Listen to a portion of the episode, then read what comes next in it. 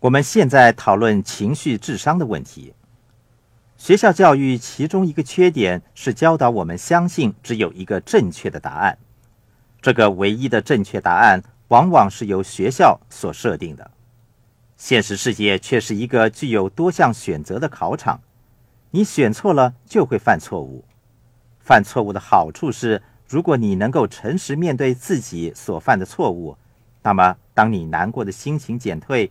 平静下来的时候，你会问自己：这个事情可让我得到什么样的教训呢？你学到的知识会更多。那些认为只有一个正确答案或不愿意犯错误的人，只会远远的落后于人。在现实世界里，正确答案是不止一个的。我做事喜欢以团队合作的方式进行，在学校。我曾经尝试以团队合作的方式进行考试，可是他们认为这是作弊的行为。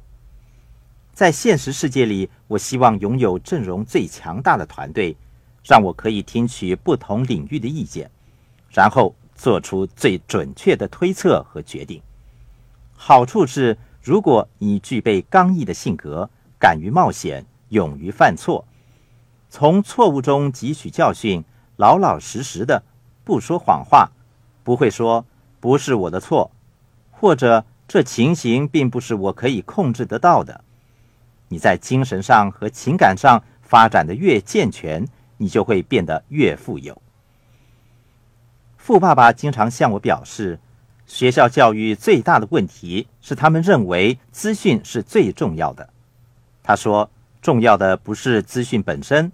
是你如何运用资讯以达到最好的效果。我重申，我之所以获得成功，并不是因为我较为聪明，是因为我愿意犯错，敢于冒险，勇于改正，说实话，不撒谎，并且在失败后重新站起，向着目标继续前进。另一个我想讨论的是财富的定义。我之前曾经提到。富爸爸的第二个准则：金钱不会让你变得富有，财富却可以。由于我购买的是资产，每个月能够从房地产得到现金流。比方说，我购买了一栋房子，我把五百美元放进我的口袋，那是我的财富。我有一项资产，我的财富并没有为我工作。一般人努力赚钱。可是，他们购买奢侈品或负债，让他们变得越来越贫穷。有钱的定义并不是你有多少财富，财富的定义是：如果你停止工作，你能生存并仍然维持你的生活标准的天数。假设你每个月的基本开支是一千美元，你在银行有一万美元的储蓄，你停止工作的话。你的财富就是十个月。财富是用时间来衡量，不是用金钱来衡量的。资产扣除开支就是现金流。假设我每个月的开支是一千美元，每个月从资产项目得到两千美元的收入。从技术上而言，我的财富是无限的。如果我持续获得这些财富，不论我是否工作。我在财务上是自由的。人们害怕死亡或丧失工作能力，为了确保妻儿日后的生活得到保障而购买人寿保险。我对这些从来都不太关心，因为我工作与否，我仍然有着稳定的收入。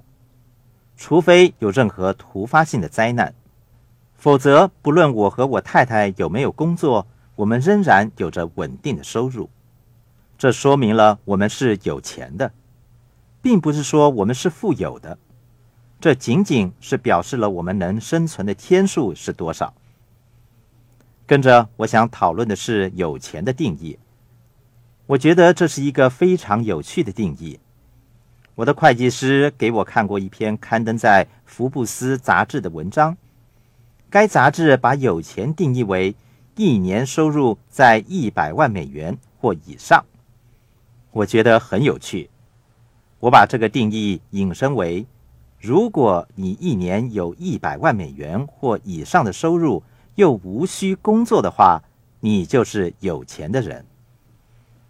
在一九九四年退休的时候，我有些财产，但不富有。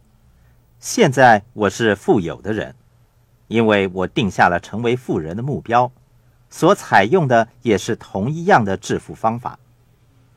致富的方法都是一样的。你一旦有了可行的计划，学会了金钱为你工作这条致富的公式，那么你会变得越来越富有。如果你满脑子都是加倍努力工作、购买更多负债的观念，那么你可以做的就只有努力工作，而你努力工作的结果只会是越来越贫穷，不是越来越富有。